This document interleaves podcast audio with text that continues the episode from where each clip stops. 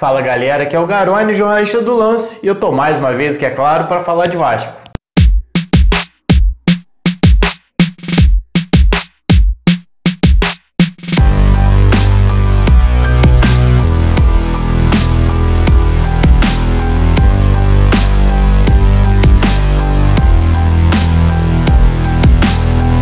Essa semana surgiu a notícia da possibilidade do Vasco contratar o zagueiro Marcelo Alves, de 22 anos, e o atacante Igor Catatal, de 25, ambos jogadores do Madureira que disputaram esse carioca pelo tricolor suburbano. E junto com a notícia desses possíveis reforços para o Vasco, vem também aquela dúvida, aquele velho debate que sempre rola quando surge alguma movimentação do Vasco em relação a atletas de clubes pequenos, principalmente do Rio de Janeiro. Vale a pena contratar jogador de time pequeno? É sobre isso que eu vou falar aqui no vídeo de hoje, então já deixa seu like, se inscreve no canal se você estiver passando aqui pela primeira vez e deixe seu comentário também se você acha uma boa buscar reforços em equipes menores do Rio de Janeiro ou do Brasil de uma maneira geral. Bom, normalmente esse debate é muito polarizado. Quem é contra sempre cita alguns nomes ali que foram contratados e não deram certo. O Jairinho, por exemplo, que veio do Bangu, Vitor Bolt, que veio do mesmo Madureira, lateral esquerdo Hernani, volante William, enfim, vários jogadores que não tiveram uma grande passagem por São Januário. E quem é favorável lembra normalmente dos jogadores, obviamente, que deram certo. O Dedé, que veio do Volta Redonda, o próprio Marco Júnior, que é um jogador muito útil para o elenco do Vasco e um custo-benefício interessante, jogador que veio do Bangu no ano passado, junto dessa leva com o Jairinho, e que se não é titular do Vasco, pelo menos na temporada passada, foi importante em dois jogos.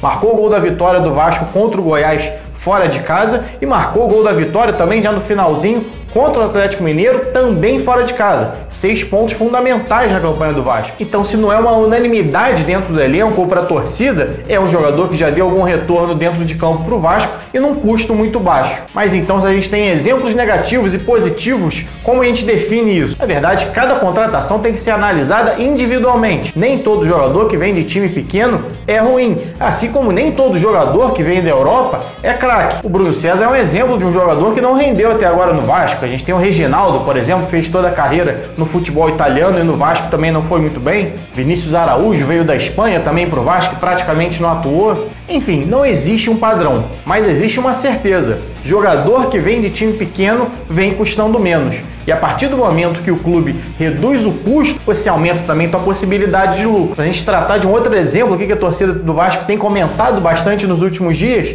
é o Daverson, jogador que eu vi nascer aqui na terceira divisão do Rio de Janeiro. Eu fazia a cobertura do Serrano aqui de Petrópolis, ali em 2013, se eu não me engano, e ele atuava pelo Mangaratibense. Fim de 2014, eu fiz um texto é, falando de alguns jogadores que eu achava interessante, citando exatamente atletas que vinham de equipes menores. Na época ele tinha acabado de ser vendido para o Benfica de Portugal. Ou seja, era um jogador que estava na terceira divisão do Rio de Janeiro que talvez pudesse ser contratado por 10 mil reais de salário, chutando um valor aqui, mas um valor né, pouco significativo para um clube de futebol. E muito provavelmente, se ele tivesse sido contratado naquela época, teria uma rejeição imensa, exatamente por ser jogador de time pequeno. Hoje você já não contrata o Davidson com esse salário. Hoje o Davidson recebe mais de 300 mil reais, eu recebia isso no Palmeiras. Então, muitas vezes a diferença entre você contratar um jogador de time pequeno ou um jogador que está vindo da Europa é o tempo em que você contrata ele. Se você contrata ele com 20 anos de idade,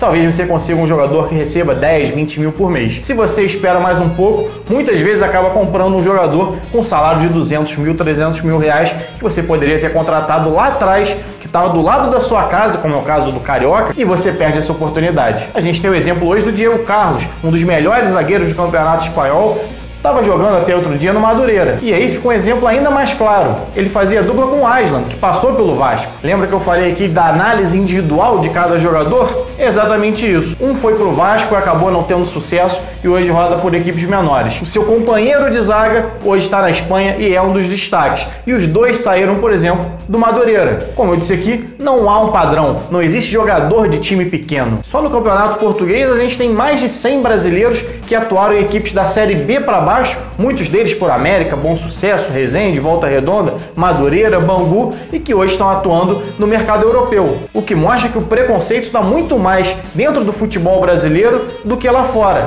Lá fora não vem problema algum em contratar um jogador de 20 anos, 21, 22 que tenha passagem por equipes menores. Muito pelo contrário, para eles é a grande forma de fazer negócio. Mas você precisa ter um bom olho para definir quem é Aslan e quem é Diego Carlos. Quando o Cap está na base, o Vasco costuma ter sucesso.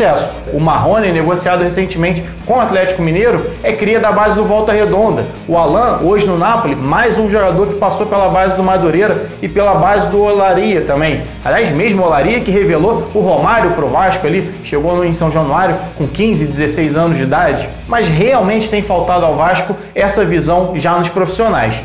De toda forma, se o Vasco contratar, por exemplo, 10 jogadores com um salário de 20, 25 mil reais e só um vingar, não estou falando de contratar ao mesmo tempo, falando de contratar todo ano, contrata dois jogadores, três jogadores que ele considera destaque.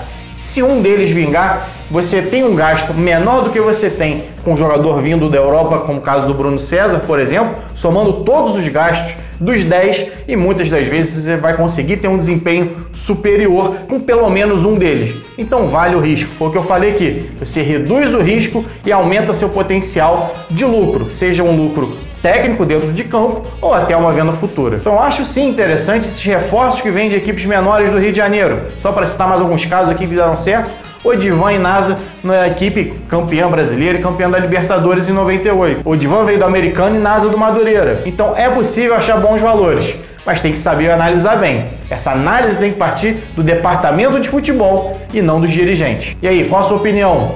Deixe aqui nos comentários. Saudações e até a próxima.